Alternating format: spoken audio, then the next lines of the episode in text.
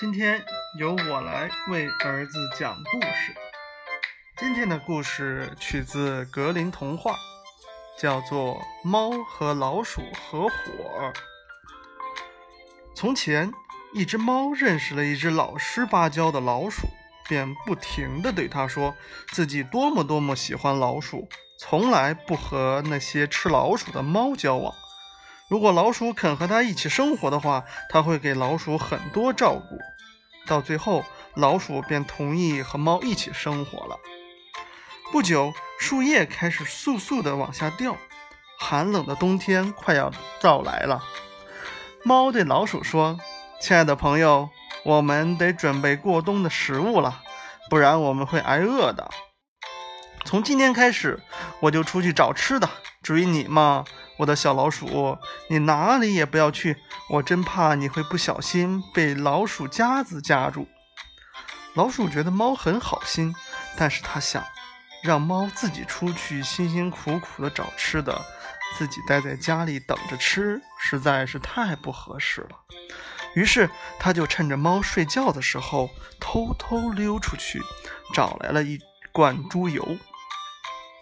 猫见了猪油，舔舔嘴唇说：“猪油真有你的，这东西一定很好吃。不过，我们要留着，等到冬天再吃。”你说的不错。可我们把这猪油放在哪里好呢？我们家那么小，根本没有地方放猪油。老鼠说。猫转了转眼睛，说：“不如我们把猪油放在教堂里吧。要知道，在上帝面前，谁也不敢偷东西。”老鼠很赞同猫的提议，于是他们就把猪油藏在了教堂里。没过几天。猫想起那罐猪油，忍不住想去尝尝。它对老鼠说：“嘿，我的表姐刚刚生了一个小宝宝，想请我去当孩子的干妈。听说那孩子全身雪白雪白的，真是可爱极了。今天我要去看看他，你一个人在家好吗？”“好的，好的。”老鼠说，“你尽管去吧。如果那里有葡萄酒，就给我带一些回来。”猫离开家，径直跑到了教堂，打开猪油罐子，舔呀舔呀，把猪油表面凝固的一层皮全都舔光了。然后，他在屋顶上晒了一会儿太阳，呼呼地睡了一大觉，直到天黑，他才慢慢悠悠地回到了家里。啊，你终于回来了，老鼠说：“今天过得好吗？”很好，猫说。不过那里没有葡萄酒，我就没有给你带什么回来。没关系，好心的老鼠说。你们给那个可爱的孩子起了什么名字呀？猫想起了那罐猪油，舔舔嘴唇说：“哦，那个孩子叫没了表皮。”什么？没了表皮？老鼠惊叫起来。这样古怪的名字可不多见。你们家族经常取这种名字吗？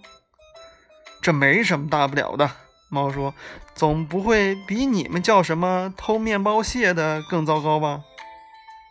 过了一阵子，猫又想吃猪油了。它对老鼠说：“我的另一个表姐也生了一个小宝贝儿，也叫我去当干妈呢。听说那孩子的脖子上长了一圈白毛，真是可爱极了。我实在是无法推辞，只能请你一个人再看一次家了。”老鼠说：“那好吧，如果那里有黄油，最好给我带一些回来。”猫点点头，高高兴兴地离开了家。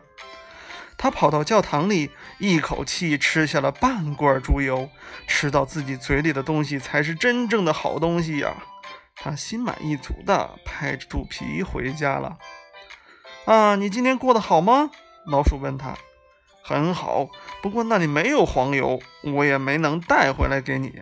猫漫不经心地说：“哦，没关系。你们给那个孩子取了什么名字？”少了一半。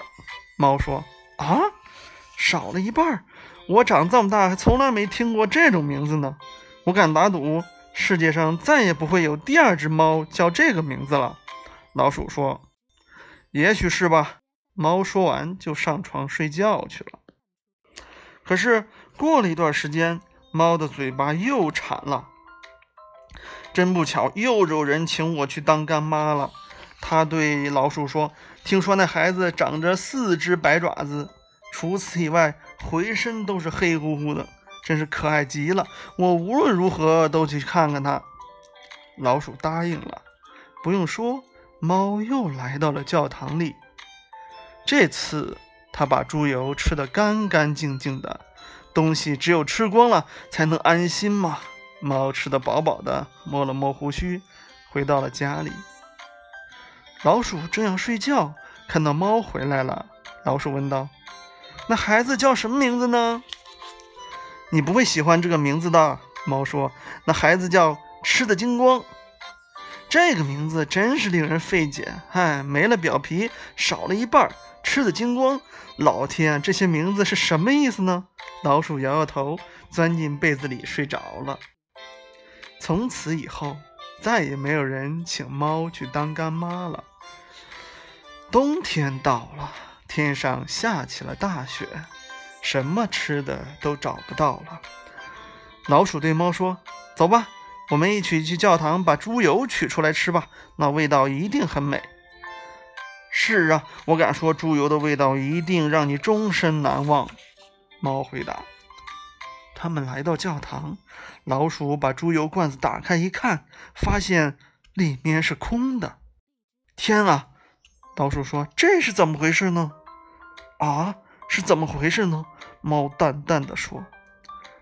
老鼠看了一眼猫，突然明白过来：“哦，你这个撒谎的家伙！我终于明白了那些古怪的名字是怎么回事了。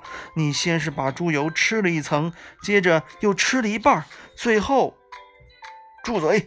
猫恶狠狠地说：“你再说，我就把你也吃了，吃的精光。”老鼠颤抖着说：“就在这时，猫一下子扑到了老鼠身上，把它吃掉了。”今天的故事就讲到这里。格林童话，节奏明快，含义深刻。我们期待下次再见。好，拜拜。